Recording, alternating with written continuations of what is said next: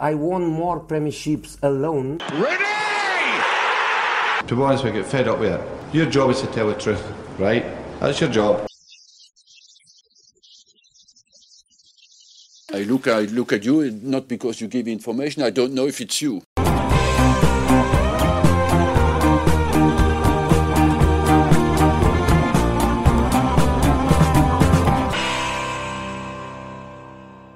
Hello, hello, très heureux de vous retrouver dans le podcast God Save the Foot, celui qui traite et analyse l'actualité de la Première Ligue, du foot anglais et du foot britannique. Avant de commencer et de rentrer dans le, vif du sujet de ce nouveau podcast, je tiens pardon, à vous, remercier pour les nombreux messages euh, reçus en, privé sur Twitter bah, concernant la, la, relance du podcast et ce qu'on bah, peut proposer comme nouvelle ligne euh, éditoriale et comme débat et analyse de fond. Merci beaucoup et on espère bien sûr toujours vous, proposer la, même qualité euh, pour la suite.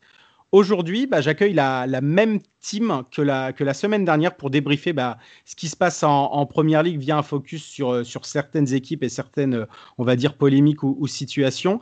Euh, mes deux confrères, correspondants sportifs pour l'AFP à Londres, Fred Happ et Arman Soldin. Arman qui est aussi sur, Canal les week-ends de Première Ligue. Comment ça va, messieurs? Ça va bien, merci. Très bien, merci. C'est plutôt pas mal. vous avez bien, avant de, évidemment de, rentrer, euh, de rentrer dans l'actualité de la Première Ligue, euh, c'était la FA Cup, le, cinquième tour de FA Cup cette semaine. Euh, J'imagine que vous étiez à fond dans, dans, le match hier entre, entre Everton et, Tottenham. Euh, un match fou, bizarre en même temps. Bah, J'imagine que vous avez pris votre pied quand même devant. Ah bah, c'est sûr qu'il y a eu un festival de, de buts. Moi, franchement, je ne pensais pas à regarder le match. Et en fait, c'est à la mi-temps que j'ai commencé à, regarder quand j'ai vu que ça, ça, partait un peu n'importe où. Mais ça fait plaisir d'avoir des buts. Mais après, c'est un peu inquiétant également pour, les deux coachs, Ancelotti et Mourinho, d'avoir encaissé autant de buts comme ça. Mais bon, après, voilà, on est toujours content de voir des buts. C'était pareil pour toi aussi, Fred? Ouais, ouais, bah, c'était effectivement assez inattendu. On ne s'attendait pas à autant de, autant de spectacles. Alors, euh, pour les puristes, c'était pas un match d'une excellente qualité, on va dire, mais, euh, mais on a eu le spectacle, on a eu, euh, on a eu le suspense, on a eu, on a eu tout ce qui fait la coupe finalement, avec des, des renversements de situation et puis un, un, beau vainqueur. Je crois que même Mourinho était pas trop trop amer à la fin du match, c'est dire. Non, il était plus, euh, il était plus, on va dire, fatigué des questions sur sur sur, Gareth Bale, mais évidemment, ça c'est un autre sujet. Euh, bah, évidemment, Tottenham, Tottenham éliminé et euh, Tottenham en première ligue huitième.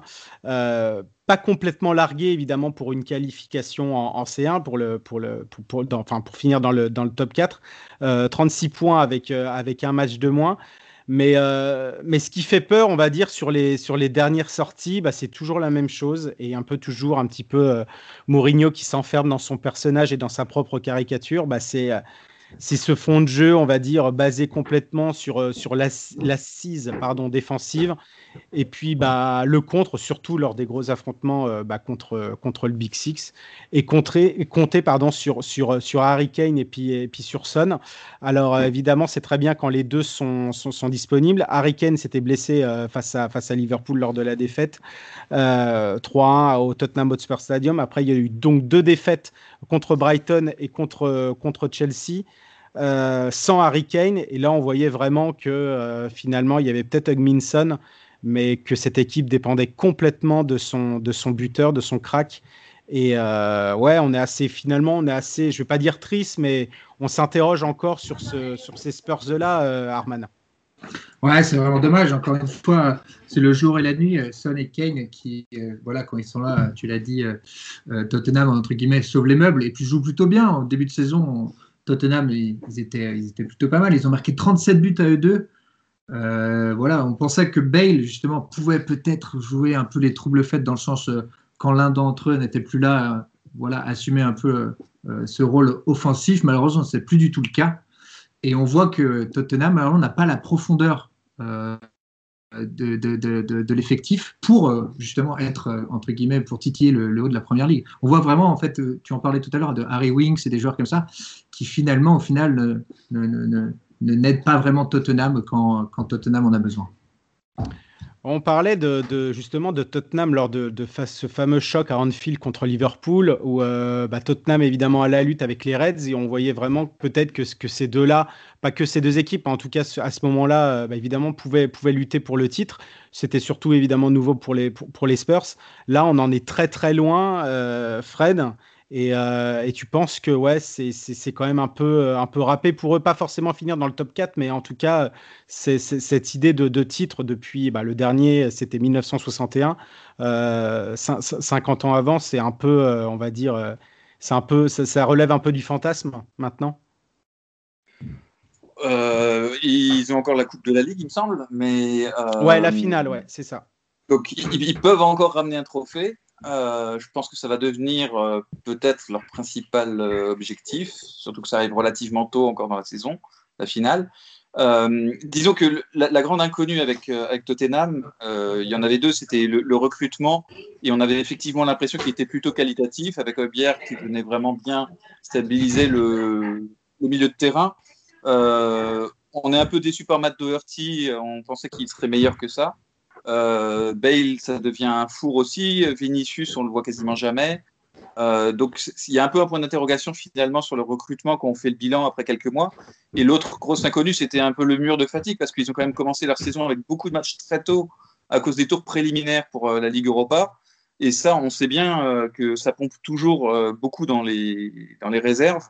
Et, ils en payent un peu le prix. On s'attendait un petit peu à ce qu'il y ait au tournant de l'année un, un moins bien on le voit. Est-ce qu'ils vont trouver un deuxième souffle euh, C'est toute la question et c'est ça qui déterminera leur fin de saison. C'est ouais, c'est assez, compliqué finalement de lire un petit peu la, la, dynamique des Spurs et de, ce que cette équipe peut, être euh, capable de faire maintenant. Euh, Arman, ouais, on en avait parlé du coup en, privé et c'est vrai que tu l'avais mis en avant cette, cette stat face à, face à Chelsea. Donc, ouais, première fois dans, dans, l'histoire de la carrière de, de, Mourinho bah, que son équipe perd deux fois de suite à la maison euh, euh, en, championnat. C'était, enfin, c'était pas la première, mais là, c'était la deuxième fois aussi dans sa carrière euh, que son équipe perd trois matchs de suite en, championnat. La, la, la, première fois, et puis bah, donc la, dernière, c'était avec Chelsea fin, fin octobre, début, début novembre 2015. Euh, ouais, on retrouve complètement le, classique Mourinho, on va dire, à, à, Tottenham, on va dire, euh, avec juste cette idée de jeu-là sur l'assise défensive, les comptes, et puis la, la qualité évidemment de, de, de Son évidemment en caricature, mais c'est un peu ça. Euh, contrairement, enfin, je veux dire, il n'y a pas d'autres, il a pas d'autres possibilités pour lui. J'ai l'impression pour l'instant, quoi. Non, non, tu, tu, fais bien de parler de ce match contre contre, contre Chelsea. En plus, c'était pas un Chelsea très flamboyant. C'est surtout cette première mi-temps, moi, qui me reste en mémoire, où en fait Tottenham a refusé le jeu mais du début à la fin. Et en fait, il n'avait aucune solution. En fait, il refusait totalement de jouer. C'était presque s'il dégageait en touche quand ils avaient le ballon. Donc en fait, c'était vraiment, vraiment, surtout à domicile contre un Chelsea un peu qui, voilà, qui Thomas Tuchel qui venait, qui venait d'arriver. C'était euh, voilà un peu, un peu triste à voir. Le problème Bale, on en parlait tout à l'heure aussi, qui est très, très problématique. On pensait justement que ça allait peut-être être un match pour lui. Ce n'était pas le cas. Et euh, Tottenham qui change de défense centrale aussi tout le temps. Euh, exactement dans ce match, c'est encore un penalty de Dyer, mais on sait que Mourinho n'a pas encore trouvé la, recette magique euh, derrière. Il, change très souvent de charnière centrale. Donc euh, voilà, un Tottenham qui ne fait pas rêver en tout cas en ce moment avec Mourinho. Non, non, ouais, tu as, bien, bien souligné, on va dire, la, défense. Parfois, c'est une défense à 4, parfois, il le met, il, le met à 3. J'ai limite tendance à dire que peut-être le meilleur défenseur de, Tottenham, cette, euh, enfin défenseur central de Tottenham depuis le, début de saison, bah, c'est celui qui, enchaîne un petit peu, on va dire. Euh, c'est Joe Rodon qui est arrivé de, Swansea et un très très grand, euh, je veux dire un, grand défenseur, on va dire prometteur, mais voilà qui était forcément, qui allait être habitué à, être à une doublure, mais qu'on voit qu'on voit un peu régulièrement ces, ces dernières semaines. Et je trouve que je trouve que voilà, on, peut voir, un petit peu du, bon en lui, en tout cas de ce qu'il peut faire sur le terrain. Il était en difficulté lors du troisième but face à, Liverpool, mais, mais voilà, c'est vraiment pas pour lui, pour, jeter la, pierre, c'est vraiment la capacité, on va dire, de ces Spurs à, se sublimer. Et, et, vous en avez parlé, c'est vrai qu'au niveau du recrutement, celui qui, qui fait complètement un four, c'est Matt, Matt, Doherty, qui était l'un des meilleurs. Euh, l'un des meilleurs, on va dire, arrière droit, piston droit de, de, de, première ligue, en tout cas la, saison dernière, quand il était, on va dire, dans, cette, dans ce 3-4-3 ou 3-4-2-1 de, de, de, Nuno Espirito Santo chez les Là, on va dire quoi, que, que finalement, peu importe le système employé par par, par Mourinho, euh, c'est très compliqué pour lui. Pourtant, ils ont fait aussi d'autres recrutements. Mais c'est vrai que ouais, Fred, ce, recrutement-là, euh, pourtant, je le pensais assez intelligent, mais finalement, bah, il marche pas du tout. quoi. Ouais, ouais, on trouvait que c'était bien ciblé. Euh, bon, Serge Aurier, bon, moi, j'ai jamais été très grand fan, donc il, posait quand même beaucoup de, problèmes défensivement. donc, on, espérait que, que, Doherty lui arriverait à, à, concilier les deux, à la fois un apport offensif avec lequel il était habitué euh, chez les Bulls, et, euh, mais en même temps plus de sécurité. Euh, c'est toujours un peu compliqué. Avec quelqu'un comme Mourinho aussi, on ne sait jamais comment se passent les, dynamiques psychologiques. On, sent bien qu'il y a des joueurs qui n'évoluent pas à leur niveau. On ne sait jamais trop si c'est physique, si c'est mental, si c'est lié au manque de confiance du coach, à, ce qu'il leur dit. Donc, euh, c'est vraiment délicat à interpréter, mais c'est sûr que c'est une déception. Les attentes étaient sans doute plus hautes. Est-ce qu'il s'est mis aussi une, pression tout seul parce que euh, les enjeux sont quand même pas les mêmes quand on est à Wolverhampton et quand on est à, Tottenham? Euh, C'est difficile à dire. Il faut, espérer que ça revienne et que l'équipe retrouve un petit peu d'allant dans, les semaines qui viennent, parce qu'il y a la Ligue Europa qui va, qui va aussi redémarrer pour eux.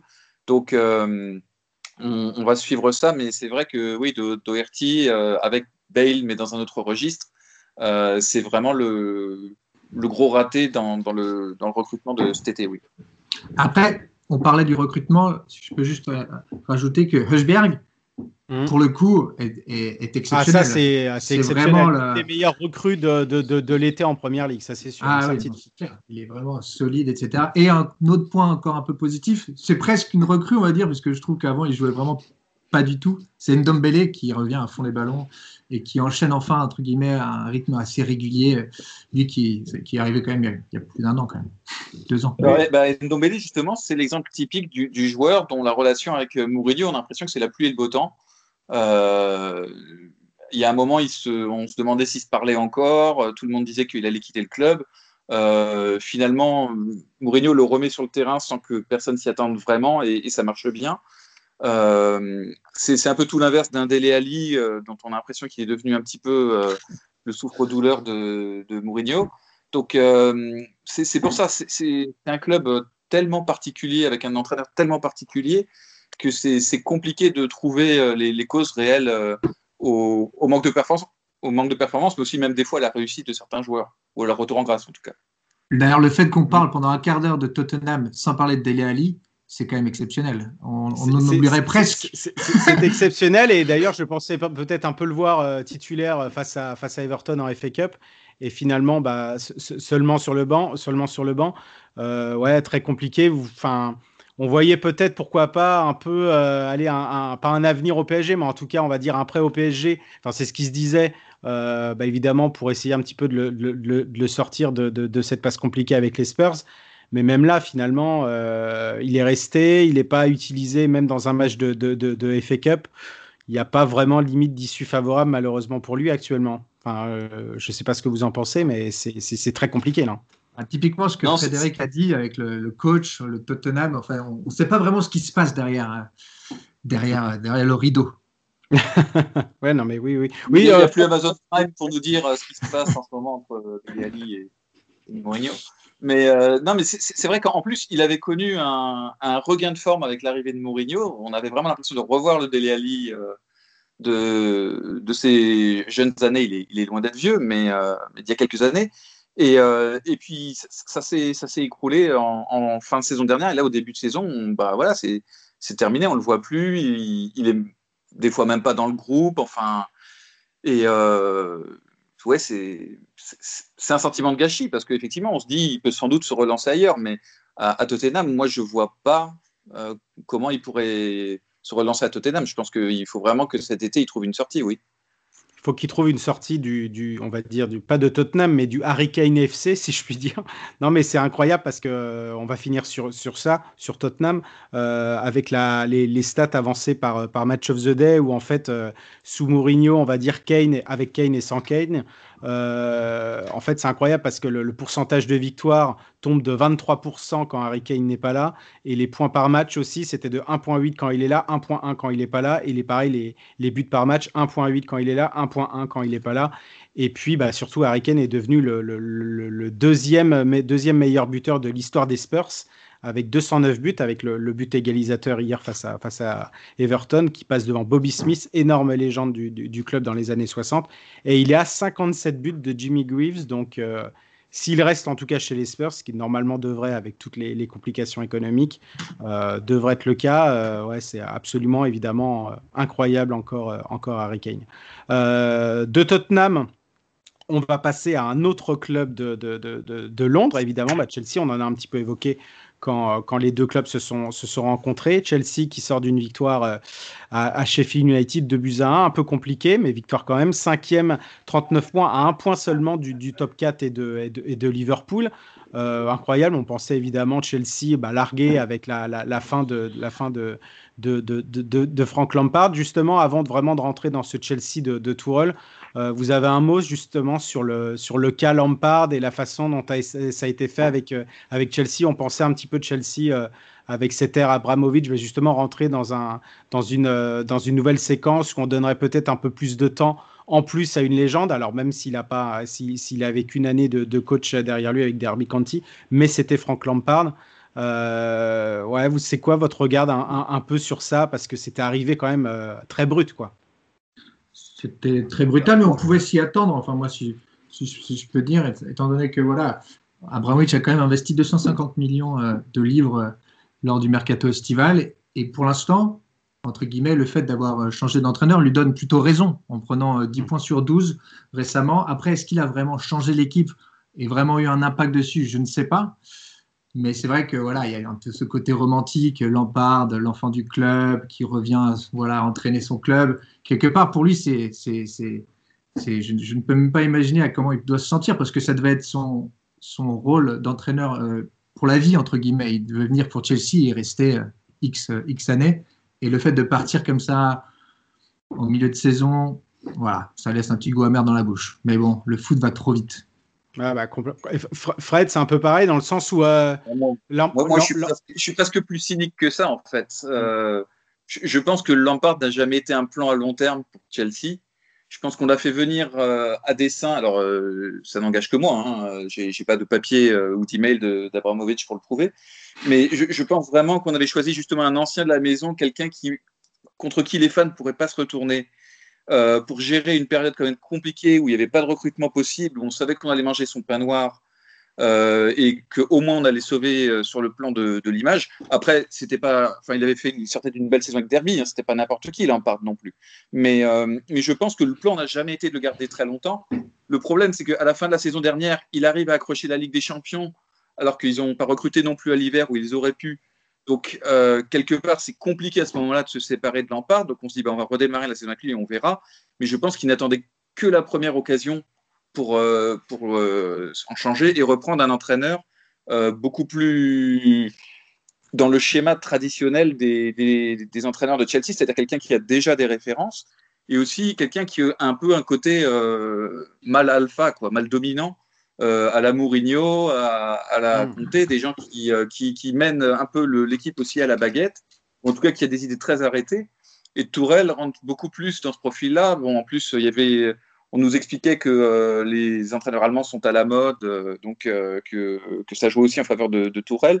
Donc, moi, moi, je pense que, que Lampard, entre guillemets, n'a été qu'un accident et que l'histoire longue de Chelsea des, des 12 dernières années, des 12-15 dernières années, plaide pas non plus dans le fait qu'il ait pu rester très longtemps, quoi qu'il arrive, euh, dans un club qui se débarrasse assez vite de ses entraîneurs, quitte à, quitte à payer des millions. Donc, euh, c'est évidemment très triste pour lui parce que c'était quelqu'un d'éminemment sympathique. Euh, il a sans doute ses défauts aussi sur, sur ce qui est arrivé, il faut pas le cacher. Mais, euh, mais pour moi, euh, c'est une conclusion logique d'un, d'un plan de développement qui est, qui est dans les têtes des dirigeants de Chelsea depuis un moment même avec cet investissement de 250 millions, en lui disant, ben voilà, tu as les clés du camion, entre guillemets, euh, euh fais-nous fais -nous rêver. Enfin, c'était un peu... Chelsea a besoin de se donner les moyens de rester en Ligue des Champions, parce que c'est aussi, euh, rater la Ligue des Champions une année, ce serait quand même économiquement compliqué. C'est un club qui a fait encore des grosses pertes, euh, même avant le, le Covid. Donc, je, je, pense qu'ils étaient un peu obligés. Ils ont cédé quand même sur certaines choses. Chilwell, par exemple, c'était vraiment la, une grosse demande de Lampard. Ah oui, c'était euh, son, choix numéro un, en tout cas en poste d'arrière gauche, et il voulait absolument personne d'autre. Mais ils lui ont refusé Declan Rice, par exemple, qui, était aussi un, joueur que voulait absolument euh, Lampard. Euh, pour le reste, Werner, euh, Kai Havertz, je ne suis pas sûr que ce soit des joueurs que Lampard ait demandé spécifiquement. Donc je pense que c'était de la cellule recrutement et le travail normal de, Petr Cech ou voilà, de, gens dont c'est le métier à Chelsea. et que ce n'était pas forcément lié à Lampard. Mais après ne pas avoir dépensé pendant toute une année, de toute façon, Chelsea avait l'argent. Et euh, bon, ils ont fait avoir Werner à 50, euh, entre 50 et 60 millions, on va dire. C'était quand même plutôt une bonne opération. Donc, euh, même si effectivement ils ont, ils ont dépensé beaucoup d'argent, je pense que ça rentre dans le, dans le fonctionnement normal, entre guillemets, d'un club comme Chelsea. Et, et ventilé sur deux années, 120 millions par an, enfin 130, allez, on va dire, mmh. c'est pas, c'est pas des sommes délirantes pour Chelsea. Ça l'est dans le contexte actuel, mais, euh, mais voilà, sur un plan, encore une fois, de long terme, c'est euh, ce que Chelsea investit régulièrement lorsqu'ils veulent renouveler un petit peu leur effectif.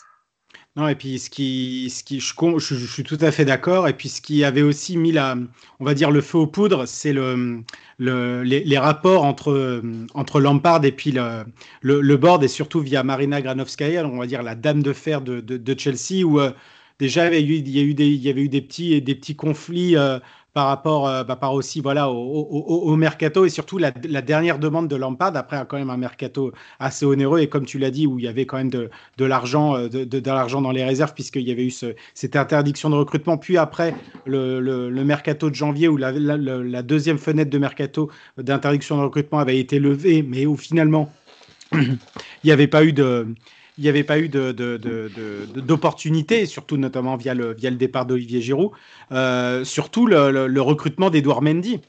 Le recrutement d'Edouard Mendy, qui était un, dernier, on va dire, caprice de, de, Lampard, et où euh, bah, Marina Granovskaya ne voulait pas recruter un autre gardien parce qu'il y avait toujours les, les, les, 80, on va dire, millions d'euros de, Kepa à amortir, et puis où elle ne voyait pas vraiment l'utilité par, rapport à ça. Donc il y avait eu ça qui mettait le, feu au pout, pardon plus le, fait, bah, évidemment, les, derniers résultats, 1,67 euh, par match euh, pour Lampard, c'est le, c'était le, le pire ratio euh, pour un entraîneur depuis, bah, depuis Kroma Abramovic a pris, a pris les rênes en 2003 et le quatrième, quatrième pire depuis, depuis la création de la Première Ligue pour Chelsea. Donc, donc ça situe aussi, situe aussi quelque chose.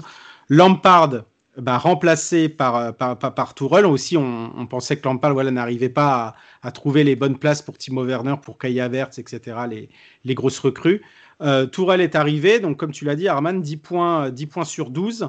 Euh, on n'a pas vu évidemment du, du, grand Chelsea pendant, pendant ces quatre matchs. J'enlève peut-être, on va dire, le, le, match nul contre Wolverhampton où euh, Thomas Tuchel était, était, était, était, arrivé, on va dire, quelques heures avant. Mais il y a eu quand même, on va dire, des, des choses assez, assez intéressantes au niveau déjà de la tactique. Il reprend euh, déjà une défense à 3 et on a vu à chaque fois un, un 3-4-3 ou un 3-4-2-1. Ça dépend évidemment où tu veux placer les, les, les, les, ailiers. Un retour évidemment du banni Marco Alonso. Il a joué en alternance avec, avec Chiwell euh, en piste, en piste gauche. Pardon. Deux, euh, les deux premiers matchs, c'était Callum hobson qui était en piston droit et après Rhys James qui, avait pris le, qui, avait, qui avait pris le relais. Le, le retour de, la paire euh, Kovacic-Jorginho. Il y, a, il y, a, eu pas mal de, de, de retours. Toi, t'en as pensé quoi justement, Arman, de, ce, de ce nouveau Chelsea et ce, ce, ce frais Chelsea, on va dire, bah depuis, euh, ouais, depuis deux semaines? Et ben, tu parlais de la, de la German Connection un peu euh, que, que Tuchel allait rejoindre à Chelsea. Pour l'instant, par exemple, Werner, on l'a, il n'a toujours pas marqué euh, sous, sous, Tuchel. par exemple, Havertz non plus. Donc, encore une fois, ces choix payent. C'est Jorginho qui a mis un penalty, un autre but, Kovacic. Donc voilà, ça, c'est des choix forts. Il y a Aspilicueta aussi, qui revient titulaire, qui était vraiment cantonné au banc avec avec euh, Lampard et Rudiger, qui d'ailleurs va prendre la place de Kurt Zuma, nous, voilà, qui, Ouais. qui peut-être Kurt Zuma, du coup, qui va, qui va jouer un peu moins. Voilà, du, du Chelsea un peu moins flamboyant, de, trois derrière, avec Mason Mount, euh, très créatif, très libre, en numéro 10. Mais on va dire que Chelsea commence à avoir un petit problème en attaque, parce que leurs attaquants ne marquent plus. Giroud, il a joué seulement une fois, je crois, c'est le dernier match. Mais je pense pas que Tuchel soit très très fan d'Olivier Giroud. Donc euh, à voir, faut que faut que Werner se mette à, à marquer. On espère que peut-être en allemand les consignes de Tuchel passeront euh, un peu mieux. Ouais, et puis Werner qui a été, qui a été, qui a été bon quand même lors du match contre, contre Sheffield. Il n'a pas marqué, mais il a fait une passe décisive pour Mason Mount et puis il a provoqué le, le, le penalty que, que Jorginho a ensuite, a ensuite transformé. Mais c'est vrai que c'est compliqué. Tu as parlé d'Olivier Giroud, je crois qu'il me semble qu'il était aussi titulaire lors du premier match contre, contre les Wolves, mais voilà, c'était très compliqué pour lui. Et ça tâtonne toujours, c'est vrai, les trois devant, euh, enfin en tout cas pour le poste de vraiment de numéro 9 entre Giroud, euh, Abraham et puis par contre Werner qui avait, qui avait pas été utilisé lors du premier match, mais qui avait été utilisé bah, lors, lors, lors, des trois suivants, pas forcément en tant que numéro 9, mais en tant qu'ailier qui bouge autour de, de, l'attaquant. Euh, c'est très compliqué encore ouais, pour Tourelle, même, même au bout de, bout de quatre matchs, on voit quand même euh, pas, mal de, de complications offensives pour ce poste d'avancante. Pareil, toi Fred, cette équipe de Chelsea, je ne vais pas dire qu'elle est enchante en tout cas, mais on voit quand même plus de je sais pas de certitude, mais en tout cas, on voit où, où, en tout cas, a, vraiment envie d'aller avec des choix forts. Bah, Rudiger, alors à qui on prêtait en plus une relation compliquée avec Lampard euh, les, dernières semaines, euh, a, dit récemment que avec on sait, euh, on sait où il veut aller. Alors certains ont pris ça comme une pique pour, pour Lampard. Et c'est vrai que Tourelle est réputé pour avoir des idées arrêtées sur la tactique, euh, d'être capable de, de s'adapter à l'adversaire euh, quand c'est nécessaire, mais d'avoir toujours un plan euh, et des, des, directives claires pour les joueurs. Et ça, c'est sûr que ça, ça, les aide, même quand on est un joueur de très haut niveau, on a besoin de savoir ce qui est attendu de, de soi pour, pour se donner. Est-ce que c'est juste une espèce de choc psychologique qui fait qu'on a l'impression que les joueurs sont plus, plus concernés? Par exemple, le, le plus flagrant, c'est quand même Hudson qui, qui mm. est arrivé souvent pas à grand chose avec Lampard et qui là tout d'un coup en, piston se, se révèle euh, euh, en plus défensivement, offensivement aux deux extrémités du terrain extrêmement impliqué, extrêmement euh, volontaire avec ses qualités physiques évidentes. ce qui m'a frappé moi c'est surtout effectivement la solidité défensive. Les deux premiers matchs, il n'y a pas eu un seul tir cadré euh, pendant 180 minutes sur la cage de Chelsea, c'est quand même pas rien. Ça. Alors même si c'était Wolverhampton, euh, c'était pas non plus des foudres de guerre, mais quand même ils ont ils ont complètement musclé leurs adversaires. Et euh, quand on prend pas de but, avec le talent qu'il y a devant, bah, il, il suffit d'en marquer un et, et, ça passe. Donc il va falloir voir sur la durée, mais mais on, on sent que Chelsea maintenant a un plan. Ils sont sur une très bonne dynamique. ils vont aussi devoir gérer la Ligue des Champions qui, qui revient. Euh, je pense que Tourelle n'a pas une pression démesurée parce que la Ligue des Champions, c'est largement dans les cordes et on ne lui demandera pas plus, alors que euh, à Lampard, la quatrième place, ça ne leur suffisait pas l'année dernière. Euh, pas vraiment, disons. Euh, je pense que cette année, ils, la prendront sans, trop, euh, sans trop faire la moue, en attendant mieux l'année prochaine. Mais, mais en tout cas, oui, enfin, il, y a, il, a, il a remis le club dans le sens de la marche très rapidement. Il y a aussi, euh, on, parmi les joueurs qui, qui connaît bien, il y a évidemment Thiago Silva aussi, mmh. et euh, Pulisic, qu'il a connu à, mmh. à Dortmund. Donc, euh, donc, il arrive, euh, ça, ça, a sans doute accéléré et aidé aussi à ce que il a, il a des relais dans l'équipe. Et il a procédé un petit peu à une revue d'effectifs les premiers matchs. Là, on va commencer à avoir les vrais choix. On va voir effectivement qui, qui sera régulièrement dans le 11, qui n'y sera pas. Euh, et c'est peut-être à partir de là que ça redeviendra plus compliqué pour gérer les égaux, parce que malgré tout, Chelsea a quand même encore un effectif relativement important, euh, avec des gens qui ont un euro qui arrive à la fin de l'année, enfin des objectifs personnels aussi. Donc, euh, donc voilà, je suis curieux de voir ce que ça va donner dans les semaines à venir. Et surtout avec le retour de Ziyech aussi. Ouais. Oui, c'est ça, tu, tu, fais bien d'en parler. Hakim Ziyech qui, euh, qui, a joué, qui a joué le premier match, en tout cas quand on dit le premier match, évidemment c'est le premier match de, Thomas Tuchel contre, contre Wolverhampton. Et après par contre qui était, euh, qui était, qui était placé sous le, sur le banc et, euh, non utilisé.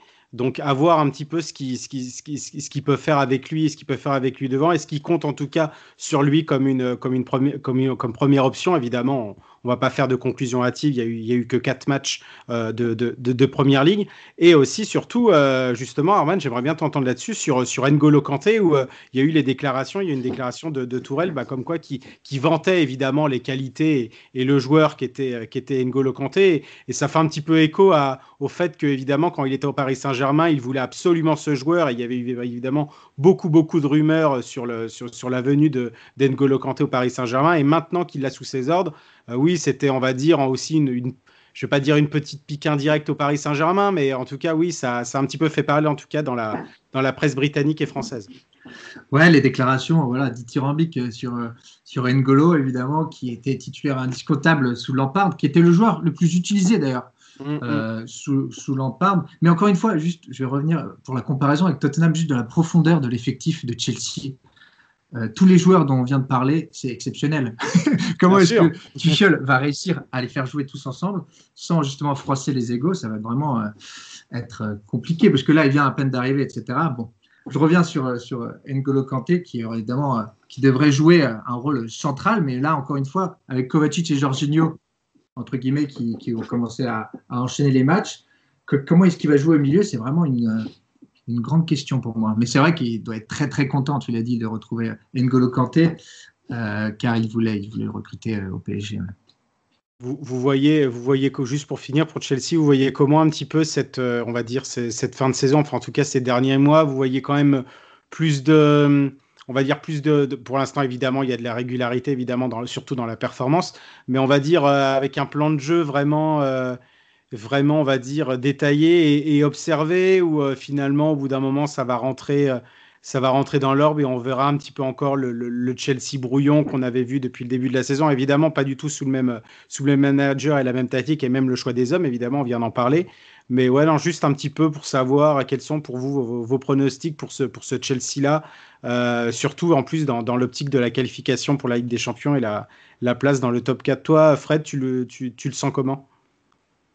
Ouais, moi, moi je, je, pense qu'ils ils vont finir fort la saison, je pense quand même. Euh, mm. Je pense que là, tout, tous les voyants sont quand même très, très dans le vert. Je pense qu'ils ont un entraîneur euh, qui, en plus, a a une légitimité, une, une, aura, alors euh, qui n'est pas juste une aura historique comme, comme Lampard, mais, mais donc moi, moi je, je, je, pense qu'ils peuvent même accrocher le podium mm.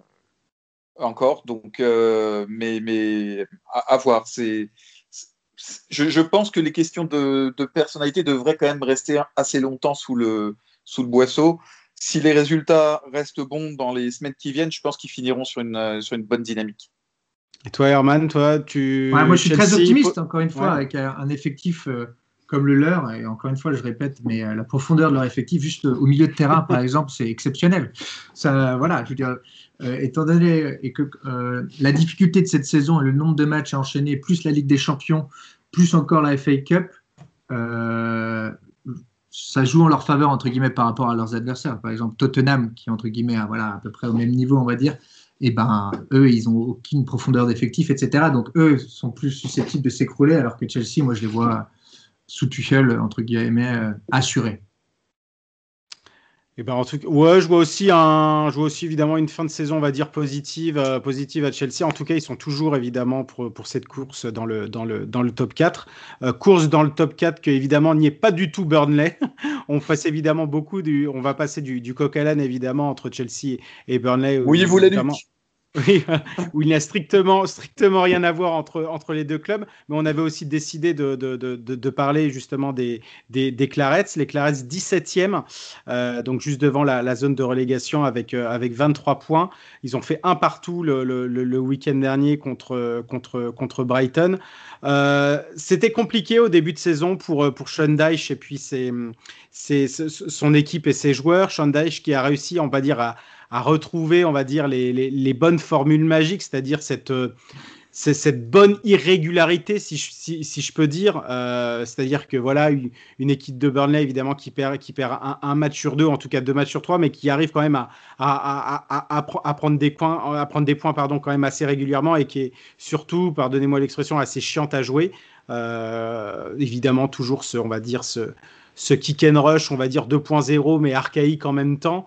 Donc voilà, mais voilà une, formule magique qui finalement qui réussit à, remarcher, surtout bah, depuis le, retour de blessure de Benmi, qui est absolument, euh, colossal euh, dans, cet effectif. Euh, pour vous, Burnley, c'est. Voilà, c'est qu'est-ce que ça qu'est-ce que qu'est-ce que ça évoque pour vous Burnley déjà déjà au niveau du, du de, de, ce club et au niveau de de, de, bah, de cette première partie de saison Arman? Bah, moi, j'étais un peu triste. C'était quand? C'était la saison dernière quand Burnley avait fini euh, septième ou huitième, non? C'était C'était en 2017-2018 euh, qu'ils avaient oh terminé, oh avaient terminé septième. je deviens fou. je, vois vois pas le temps passer. Euh, non, comme tu l'as dit, une équipe très chiante à jouer, etc. Et je vais, je vais dire un truc que Fred pourrait dire, c'est quand ça bétonne derrière, et bah quand on met un but, parfois on gagne. Et ben c'est exactement Burnley. Je trouve que quand défensivement ils sont au top avec du Alors tu m'enlèves les mots de la bouche parce que sur leurs leur six victoires, c'est tout par un but d'écart. Oui. Ah bah. C'est des maîtres pour ça. Et ben c'est typiquement Burnley qui défend très bas, qui défend. Et quand Tarkovsky et ben Benmi sont, sont en mm. forme, Parfois, il s'écroule. Hein. Je, crois que c'est contre Man City, évidemment. Ah oui, il y a eu le, le, 5-0. Bah, le 5-0 habituel face à Man City chaque saison, de toute façon. Donc, euh. bah, voilà. On sait que quand la défense s'écroule, bah, c'est très compliqué. Après, je veux dire, c'est toujours un peu euh, limite euh, en attaque. Évidemment, c'est pas une équipe qui joue l'attaque, donc leurs attaquants, on, on, entend très peu parler quand même. C'est la, la, la plus, déjà, c'est la plus mauvaise attaque de, de, de, de, Première Ligue avec seulement 14 buts. Et c'est vrai que quand on regarde, bah oui, euh, Chris Wood, euh, Chris Wood, Ashley Barnes, Matej Vidra et J. Rodriguez, c'est vrai que ça fait pas, ça fait pas fantasmer, même si Chris Wood a, a marqué, a marqué pas mal de buts la, la, saison dernière. Mais voilà, c'est, c'est toujours dans le combat, c'est toujours dans, dans, le duel physique, le duel aérien et, euh, et c'est pas, on va dire, c'est pas très beau à voir, mais c'est quand même très efficace. On va dire que le, le, seul joueur de cet effectif qui amène vraiment une touche technique absolument admirable et qui est merveilleux à voir jouer et qu'on dit, bah, comment ça se fait qu'il reste évidemment dans cet effectif, mais c'est quand même un, vrai, un claret. il, est formé au club, c'est Dwight McNeil. Euh, Fred, toi, t'en penses quoi justement de, de, de Dwight McNeil qui est, qui est justement dans ce, aligné à gauche du milieu de terrain de, ce 4-4-2 vraiment euh, immuable de, de, et qui, euh, qui c'est vrai, bah, utilise à merveille son, pied gauche, que ce soit pour des, pour, descendre, pour des, pour des passes bien senties en profondeur, etc. en tout cas, voilà, Burnley ça beau, ça beau être moche à regarder jouer, ça beau être 17ème, euh, mais en tout cas, lui, c'est une merveille à chaque fois. Oui, mais de toute façon, il faut, on peut pas, on peut pas rester et se maintenir en première ligue avec euh, avec que des, des, maçons et des peintres. Donc ils, ont quand même des, très bons joueurs. Ils ont Tarkovsky aussi. Ils ont mhm. donc c'est des équipes avec des individualités qui, qui tirent vers le haut le collectif. Et effectivement, McNeil, c'est exactement ça sans lui, euh, que serait l'attaque de, de, qui est déjà pas bien folichonne Mais c'est un joueur qui va effectivement trouver, euh, pas sur 90 minutes, mais il suffira d'un éclair dans le match ou deux éclairs dans le match. Euh, et il aura toujours la passe juste, le, coup d'œil, il sentira le jeu. Et, effectivement, c'est l'attachement au club. Enfin, c'est des, clubs comme ça et des joueurs comme ça qui, font aimer, euh, qui font aimer le foot anglais et le foot en général. Alors évidemment, on peut parler de, d'autres joueurs très bons. On parle de, de Charlie Taylor, d'Ashley Westwood euh, et avec euh, Josh Brownhill, donc la, la, paire, la paire du milieu de terrain. Toujours évidemment Johan Goodmunson. Euh, à, placer à droite. Euh, mais j'ai envie évidemment de vous, de vous, interroger, bien sûr, ce qui fait, ce qui fait débat en Angleterre, bon, déjà depuis, depuis longtemps, mais ça, évidemment pas tous les jours, mais ça reste toujours comme un vieux serpent de mer, surtout quand on voit les, les prestations euh, semaine après semaine de, Jordan Pickford avec Everton. C'est Nick Pope. Est-ce que Nick Pope bon, ça me semble évidemment très compliqué, et puis pour Southgate, ne, ne, ne, changera pas. Mais est-ce que ni, Pope, finalement, avec ses, performances, devrait être normalement le, numéro un avec les, les, Free Lions pour vous, messieurs? C'est compliqué. Euh, je prends la parole, bien. C'est compliqué. Euh, moi, moi, je pense honnêtement que la place de Pickford est plus, elle est déjà plus garantie à Everton, donc euh, je pense que il, va devoir la regagner, même pour l'Euro. Pope, quelque part, c'est le mix le plus complet c'est celui qui est le plus sûr, qui fait le moins de bêtises. C'est celui qui a sans doute le plus d'expérience et de matchs et de temps de jeu parce que Henderson à United joue très peu. C'est arrivé, et puis bah, les autres, Karl Darlow, etc., n'ont pas d'expérience internationale. Donc, voilà. Alors, mais Nick Pope, malgré tout, il ne joue qu'à Burnley. Et, et, ça peut l'handicaper parce que évoluer dans une équipe qui joue des compétitions européennes et des matchs à enjeu lorsqu'on jouera l'Euro, ça peut aussi être dans l'approche psychologique. Alors, Pickford n'en a pas tellement, mais lui, il a déjà fait des compétitions internationales avec l'Angleterre, donc il, a, ça d'avance. Euh, parce que les éliminatoires, c'est bien sympa, mais c'est pas, ou les matchs amicaux, mais c'est pas du tout euh, euh, un match décisif de, l'Euro. Donc je, pense que Pope est quand même souffre, de ça dans, l'esprit du sélectionneur et que ça peut, ça peut le, freiner. Mais pour moi, sur le jeu, c'est lui qui devrait être dans les cages des Anglais. Arman, pour toi aussi, le, le Nick Pope, normalement numéro 1 de l'équipe d'Angleterre? Ouais, ouais, ouais, je pense aussi. Mais encore une fois, comme l'a dit Fred, je pense que ça dépendra de la fin de saison de, de Pickford. Qu'est-ce qu'il va nous montrer? Est-ce qu'il va regagner sa place ou pas? Car euh, ici, quand même, on est très attaché au Pickford euh, du souvenir euh, euh, des pénalties du premier match reporté au penalty, etc. oui, oui. Donc en fait, tout le monde en garde un souvenir plutôt, entre guillemets, romantique presque. Au cage qui fait partie entre guillemets du 11 de l'Angleterre désormais. Donc à voir s'il regagne sa place à Everton je pense pas que Southgate euh, changera euh, entre guillemets la, hiérarchie. Alors, euh, messieurs, on va parler aussi toujours de Burnley, mais, d'un autre sujet. Là, c'est pas du tout c'est pas du tout évidemment sur le côté sportif.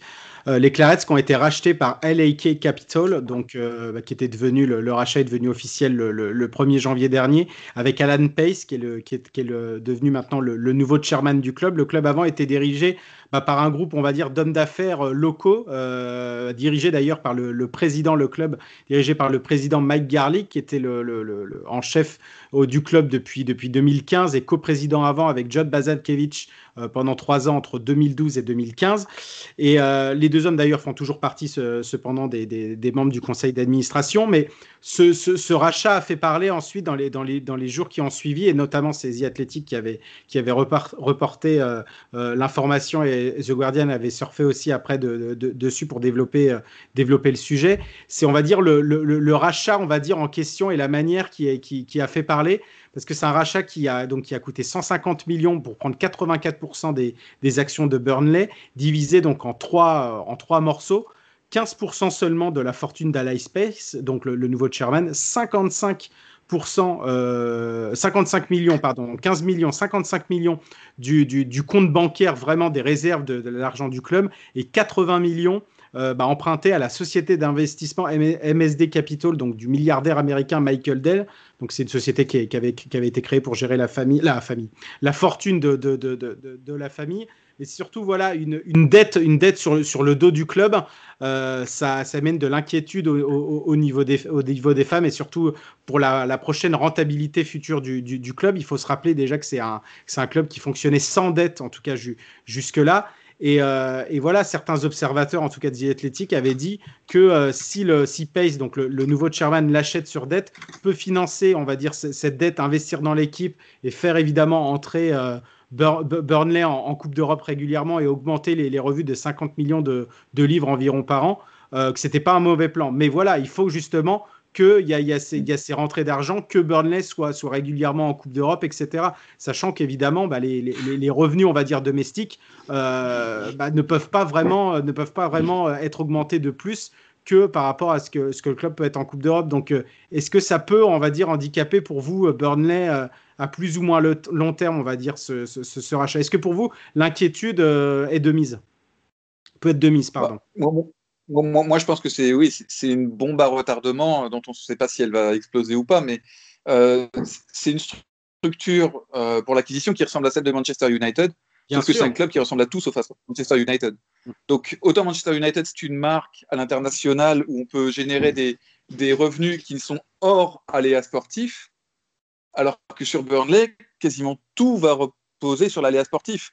Euh, la seule chose qui pourrait les aider à, échapper à ça, ce serait de construire un nouveau stade parce que leur stade actuel est beaucoup trop ancien pour, euh, pour générer des revenus euh, décents. Et, dans une région en plus qui est loin d'être riche, hein, quand même, faut, faut mm. aussi le dire. Donc, il faudrait construire un nouveau stade. C'est des investissements énormes parce qu'il y avait aussi des clubs comme, comme Tottenham ou Arsenal qui s'étaient lourdement endettés, mais c'était pour construire un stade. Et, et, au final, bon, économiquement, en tout cas, c'est plutôt réussi. Pour Burnley, la, la, marge est tellement, tellement étroite qu'on ne peut pas ne pas être inquiet. Je, je, veux dire, le club est sur le fil du rasoir malgré tout une année sur deux. Euh, cette mmh. année, ils sont, un peu justes. Euh, donc voilà, la, marge d'erreur est quasiment nulle. Et si le club descend la saison prochaine, euh, pour le coup, comment, comment, comment ça va financer tout ça La perte de droits télé, la perte mmh. de, recettes diverses et variées, ça va être énorme. Et là, pour le coup, économiquement, je ne vois pas comment ils vont s'en sortir. Donc c'est un peu rassurant que des anciens, entre guillemets, soient restés au conseil d'administration et jouent un peu les, les rôles de gardiens du temple en fonction du pouvoir réel qu'ils auront. Mais, euh, mais moi, je comprends les fans de Burnley. Au-delà de, l'aspect foot business qu'on aime ou qu'on n'aime pas, euh, cette formule-là appliquée à ce Burnley-là, euh, bon, c'est quand même un gros pari sur l'avenir. Et, et voilà, moi, je comprends qu'ils aient le sommeil léger. Arman, pareil, le, penser que Burnley sera régulièrement en, Coupe d'Europe, c'est un petit peu fou. Et on, a, peur aussi, euh, bah, en fait, on, veut voir ce que Alan Pace peut, faire pour, on va dire, soutenir Sean sur le, déjà sur le marché des transferts. C'est vrai bah que ouais, parce qu'il il n'a pas vraiment soutenu depuis. Non, non, pas vraiment soutenu. Et puis en plus, l'effectif est quand même très restreint. Ça veut dire que pour Burnley, pour atteindre évidemment des seuils de rentabilité, il faudra aussi que Burnley vende 2-3 joueurs par saison, et notamment, on va dire, ses meilleurs joueurs. Or, euh, bah, pour l'instant, l'effectif est quand même assez, assez restreint. Euh, assez, enfin, c'est très compliqué. Non, très compliqué. Et surtout, euh, bah, Burnley n'est pas une équipe, entre guillemets, qui s'est stabilisée en, en, première ligue. Ils sont quand même, bon, ils vont pas être relégués. Ils sont quand même à 8 points de la relégation avec un match en moins. Mais sait-on jamais, on n'a pas envie de revivre un scénario à la, à la Sunderland, entre guillemets. On sait à quel point la différence entre le Championship et la Première Ligue au niveau euh, de l'argent, au niveau des droits de télé, est énorme. Donc en fait, il ne faudrait pas tomber dans une spirale négative, surtout si on est un peu déjà, entre guillemets, dans la zone rouge, euh, économiquement parlant. Et en fait, après aussi, ça révèle un peu, on parlait du foot business, de, de ces possibilités d'achat de clubs historiques comme ça, avec très peu d'avance d'argent et de capitaux. Et en fait, ils s'endettent sur le dos du mm. club. C'est exactement ce qui s'est passé euh, dans le cas de Burnley et, ça, pose, ça pose problème, surtout quand ce n'est pas une entreprise rentable. Bien sûr. Et euh, Burnley, pour l'instant, euh, bah pour l'instant, on va dire euh, sauvé, de la relégation. 8 points d'avance. 8 points d'avance sur, sur, sur Fulham, donc 18e, premier, premier relégable, 15 points, bah, qui semble pour l'instant condamné comme, comme West Brom et puis, et puis Sheffield United derrière les, les, les, Cottagers. C'était intéressant de, de, de, parler justement de, de cette équipe de Fulham, on va dire pas vraiment traitée traité en tout cas dans les médias, dans les médias en France, en tout cas en, profondeur. Le, souci finalement de cette équipe, pareil, c'était un petit peu le, même quand ils, ils, étaient, ils étaient revenus en première ligue en 2018-2019. C'est un, recrutement parfois qu'on comprend, qu'on comprend, qu'on comprend pas vraiment, pardon. Euh, des joueurs voilà qui, qui, qui, n'ont pas vraiment euh, haussé, le, haussé le niveau d'équipe, des, des, joueurs majeurs qui, euh, bah, qui, qui, qui, ne marchent pas. Et là, je pense en, en premier lieu à Alexander Mitrovic Mitrovic euh, de devant. Mais quand on regarde finalement cette équipe de Burnley et leurs résultats, et surtout en plus le, contenu de leur match, euh, il y a beaucoup de matchs nuls, euh, bah, beaucoup en plus depuis, depuis mi-décembre. Et quand on regarde finalement bah, ces matchs qui normalement devaient pour certains se transformer en, en victoire, euh, bah, cette équipe serait complètement, euh, complètement à la lutte pour, euh, pour, pour, pour, le maintien. Et c'est et, et, un peu dommage, surtout qu'elle va quand même mieux depuis, on va dire, cette installation de, de, la défense à 3 avec Joachim Andersen et Tozin Aradiboyo. Voilà, qui alterne aussi parfois avec une défense à, 4, mais en tout cas, c'est ces deux-là qui font, qui font la paire derrière. et puis surtout, bah, d'autres joueurs qui, qui, voilà, qui, qui, tirent leur épingle quand même du jeu, Fred. Oui, Fulham, c'est une équipe qu'on a, qu'on a un peu envie d'aimer aussi quand même. Hein, il faut dire, bon, déjà, c'est une équipe un peu historique. On aime son stade, on aime son entraîneur avec son, son mm. phrasé euh, tellement particulier. Euh, on aime aussi la philosophie. Euh, c'est vrai que la, saison dernière, c'était une équipe qu'on aimait beaucoup voir jouer en, Championship, qui est évidemment pas comparable avec le niveau de la Première Ligue. On se doutait bien que ce serait pas la même, la même chanson à l'étage au-dessus, mais bon, quand même. Et, mais effectivement, je, regardais, ils ont fait. C'est une équipe qui n'arrive pas à défendre et attaquer en même temps, en fait. Elle fait mm. l'un ou l'autre. Euh, mais ils ont fait 5 clean sheets, mais 4 fois, ça s'est terminé en 0-0. Et donc, on ne capitalise pas sur les matchs où on ne prend pas de but, ça devient vite compliqué en fait. Parce qu'après, une fois qu'on a pris des buts, il faut en marquer un de plus que l'adversaire et c'est c'est pas gagné. Donc euh, Fulham, c'est un peu le Brighton qui n'aurait pas réussi à faire basculer euh, mm. sa saison. Il euh, y, y, a un peu, des, un peu des, des, similitudes entre les deux, même si Brighton est plus, plus dans des certitudes dans le jeu. Mm. Euh, c'est vrai aussi qu'il faut dire que Scott Parker a, eu, a, dû reconstruire un peu une équipe. Il y a quand même beaucoup de joueurs qui sont arrivés. Euh, un gardien, des, des, milieux, des, voilà, donc une défense aussi complète, pratiquement. Donc ça, tout ça, ça a mis du temps. On a l'impression que c'est encore un peu un chantier, euh, mais le temps presse. Et euh, alors, c'est le moins condamné des trois relégables à l'heure actuelle, mais c'est vrai qu'il euh, va quasiment falloir reprendre 10 points sur les gens qui le précèdent, 8 ou 10 points, sur 15, 15 journées, 15 ou 16 matchs c'est quand même une grosse marge, donc euh, ça, ça sent pas bon pour Fulham.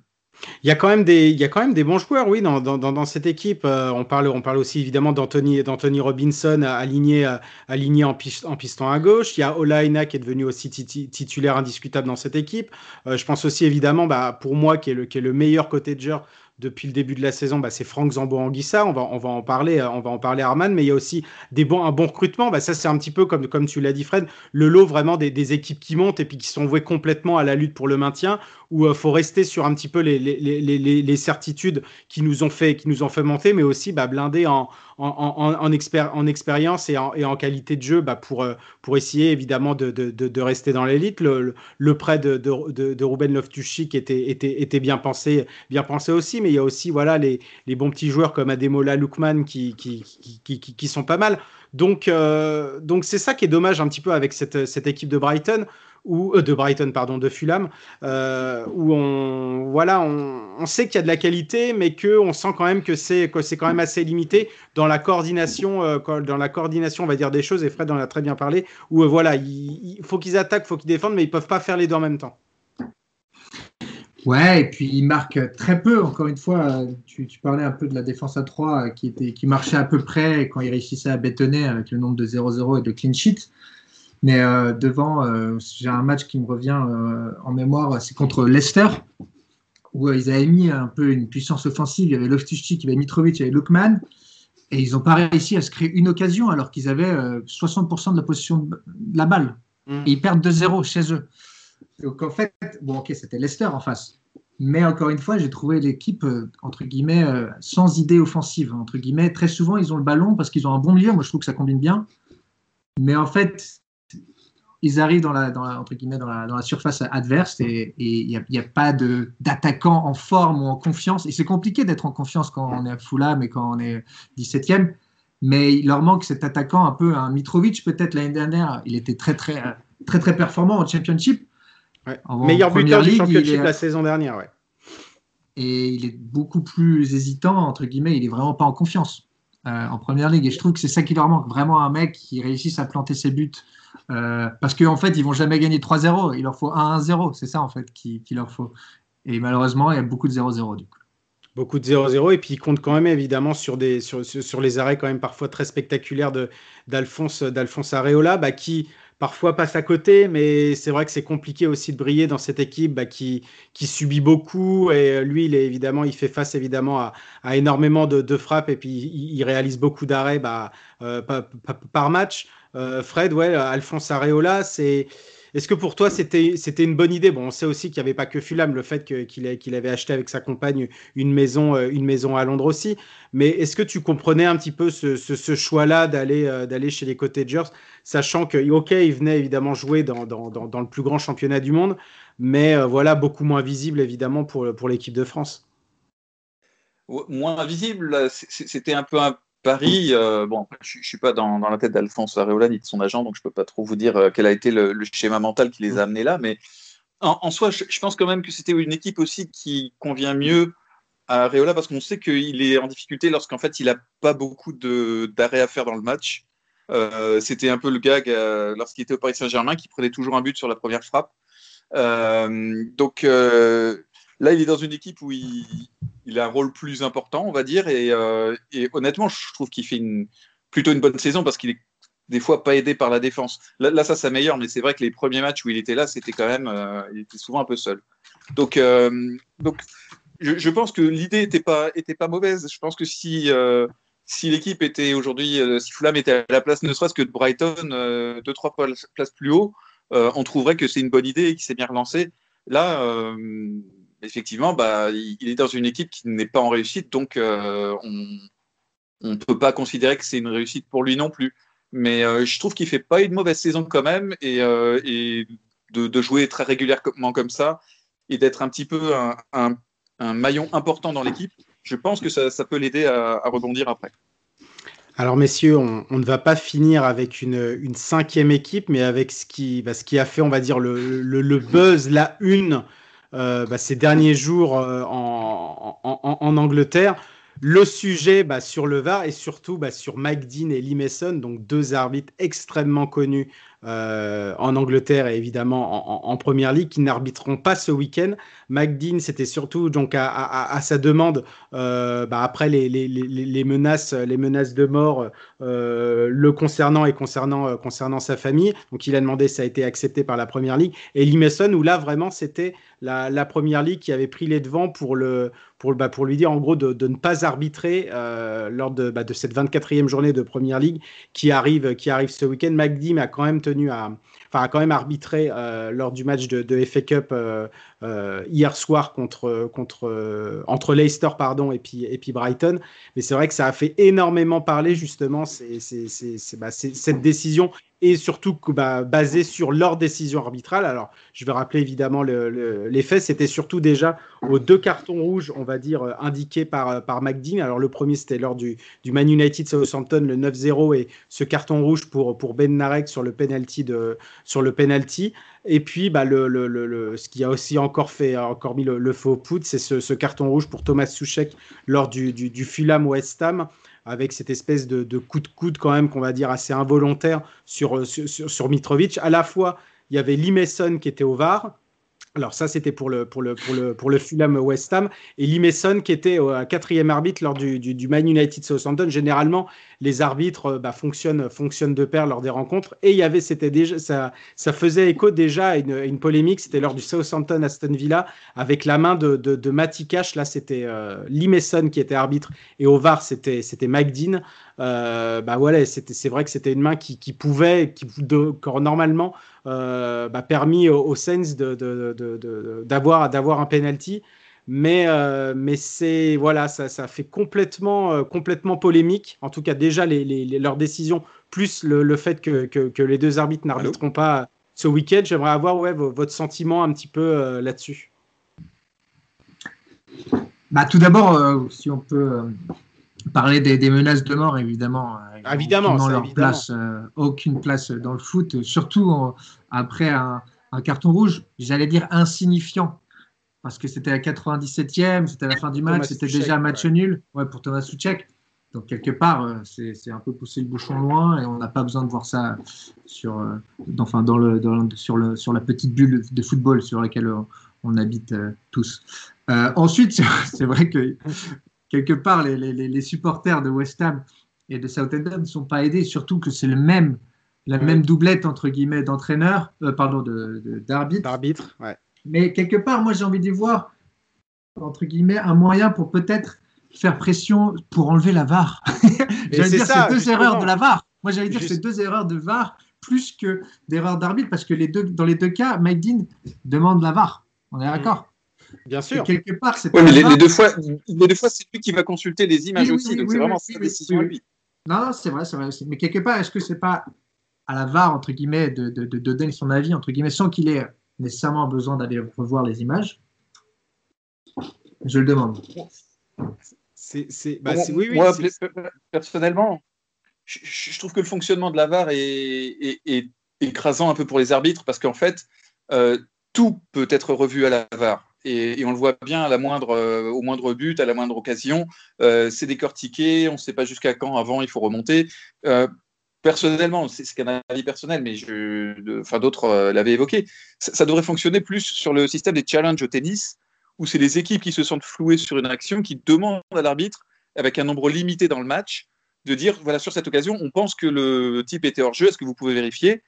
Il vérifie si le mec est hors jeu, si le mec n'est pas hors jeu, il y a but. Et, et on ne va pas aller chercher une faute ailleurs ou un, tirage de maillot ou je ne sais quoi. Euh, et à mon avis, ça fluidifierait déjà l'utilisation de la VAR parce que ça limiterait le nombre de fois où on arrête le match pour, euh, pour se pencher dessus. Et euh, comme ce serait ciblé, ce serait. Parce que les joueurs le sentent, ça aussi, quelque part. Et des fois, on voit des joueurs, qui, des équipes qui prennent des buts et qui ne réclament absolument rien, et le but est, annulé. Et on, finalement, on se demande pourquoi, par, pur légalisme. C'est quand même, c'est quand même, c'est pas le football qu'on veut, ça on, veut du football qui soit un peu dans l'esprit. Donc je pense qu'il faut redonner un petit peu plus aux joueurs, euh, quelque part, une prise sur, euh, sur le fonctionnement de la part. Et il faut qu'ils faut soient responsabilisés au même titre que les arbitres, euh, et pas laisser les arbitres un peu tout seuls et, leur donner des complexes de Dieu de, changer le cours d'un match, et ce qui peut à la fois les paralyser et les induire en erreur. C'est arrivé surtout en plus bah, à deux, on va dire, euh, monstres de l'arbitrage, je ne sais pas, mais en tout cas deux arbitres très très connus du, du, du, foot anglais. McDean, bah, 52 ans, bah, qu'officier en première ligue depuis, euh, depuis 2000. Et d'ailleurs, bah, évidemment, McDean, il, il, avait sa réputation évidemment pour lui au niveau des cartons parce que c'était le, le premier arbitre en première ligue à arriver à 100 cartons rouges c'était lors de, Wolverhampton Man United en, avril, en avril 2019 et l'expulsion de ce cher et fameux Ashley Young à, United. Et puis Lee Mason, voilà, il a 49 ans, il officie en première ligue depuis 2006 et il avait aussi plusieurs controverses aussi dans son, bah voilà, dans, ses bagages. Il avait, euh, c'était lors d'un Bournemouth Cardiff, Cardiff, pardon. Donc là, c'était en Championship où il avait refusé un but à, à, Callum Wilson qu'il avait jugé évidemment euh, qu'il avait touché de la main, euh, enfin le ballon avait touché sa main ou son bras lors d'une action, alors que finalement à la revue des images évidemment pas du tout et ça avait fait évidemment scandale. Évidemment, il n'y avait pas le, avait pas le VAR à ce moment-là, mais euh, Wilson avait été averti pour ça, alors que les, observateurs, les commentateurs, etc. voyaient pas pourquoi le, but avait été annulé et puis surtout dernièrement en, décembre où c'était euh, euh avait été, avait été sérieusement, euh, oui, sérieusement et sévèrement critiqué euh, bah, par, par Nuno Espirito Santo lors du, du, du, Burnley Wolverhampton où le manager portugais ouais, avait demandé à ce que Limerson pardon n'arbitre plus bah, son équipe bah, parce que selon parce que selon lui il n'était pas du tout à la hauteur des, des, des, autres arbitres des autres arbitres en première ligue donc il a payé une d'amende oui, exactement. Je crois, pour, euh, pour ses commentaires euh, d'après-match. Exactement. Et qu'il il, il, regrettait en tout cas le, le, le, timing justement de, son, de, son, de, de, de, de, ses propos, mais pas la teneur de ses propos auxquels il, il pensait. Donc voilà, j'avais envie de revenir un petit peu justement sur cette, sur cette un petit peu sur ces polémiques-là. D'ailleurs, en plus, la, la Professional Game Match Official, donc c'est l'instance qui gère évidemment les, les, les, les, les arbitres en, en, en, Angleterre, avait dit que euh, justement les deux, donc Mike Dean et, et Lee Mason, en fait, euh, auraient eu besoin d'un psychologue voilà, pour s'entretenir avec eux par rapport à, à, leurs erreurs et surtout faire face bah, un petit peu ouais, à, faire face aux, abus auxquels ils, auxquels ils ont été, euh, ils ont été, ils ont été confrontés. Euh, bah, messieurs, J'allais juste rajouter. Vas-y, vas-y. On oublierait presque que les deux cartons rouges ont été annulés. Oui, et en plus, surtout les deux, voilà, les deux, ça aussi, ça justement, ça a fait dans le sens où ça leur a fait mal dans le sens où leur décision, où ils ont pris vraiment leur, leur, leur carton rouge à l'aide du VAR, a été finalement, a été finalement annulé après et, et Ben Narek et, Souchek ont pu, euh, ont pu finalement jouer, euh, jouer les matchs d'après, contrairement à David Luiz où son carton rouge a été maintenu lors, du, lors de ce fameux contact avec William José contre, contre, contre Wolverhampton. Euh, oui, donc messieurs, bah, c'est la fin du, du, du, de ce podcast, de ce numéro. J'espère que vous avez pris beaucoup de plaisir. J'imagine qu'on vous retrouve pour la couverture de la 24e journée ce week-end, non? Absolument, on sera sur le pont je crois qu'il y a un grand match, il y a des grands matchs, il y a du Man Oui, il y a exactement. il y a un petit Leicester-Liverpool direct d'entrée samedi 13h30. Il y a un City Spurs 18h30 aussi le samedi. Et puis bah, le dimanche, on a un Arsenal Leeds à 17h30. Et pour finir avec le, Chelsea Newcastle lundi à, lundi à 21h. Donc j'imagine gros programme. Un gros programme. Oui, gros programme. Oui, oui, oui, ça, ça, va, ça va nous prendre tout le week-end, mais euh, avec plaisir et avec passion. Et tu m'as mis le sourire là parce que Arsenal Leeds, c'est typiquement, je sais pas moi, pour un amoureux un peu du foot, un peu, euh, si on se rappelle un peu des matchs d'Arsenal euh, il y a quelques années, voir, les voir affronter Leeds, j'ai hâte de voir ça.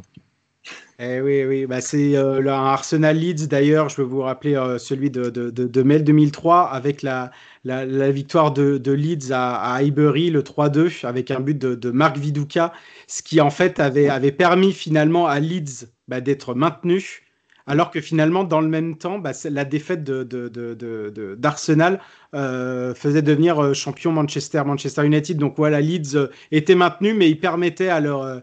Euh, à leur, à leur ennemi euh, rivaux United de, de, remporter le trophée. Donc, ouais, une situation un petit peu, un petit peu cocasse. Et on se euh, rappelle du but de Thierry Henry aussi. Et évidemment, on se rappelle évidemment du but de Thierry Henry lors de la, de la, de la FA Cup, il me semble, en... c'était en janvier 2012, il me semble. Ah, pour son retour, le, ouais. Voilà, où, où l'Emirates avait complètement chaviré de bonheur. Et on les comprend, on les comprend, les supporters d'Arsenal.